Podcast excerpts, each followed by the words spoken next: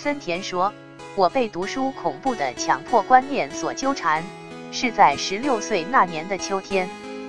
考试迫在眉睫拼命的看教科书但什么也看不懂。正是上海心理咨询中心学习涉及自信与兴趣体验到能做到会逐渐积累自信。这时需要慢下来惊慌失措所以看不懂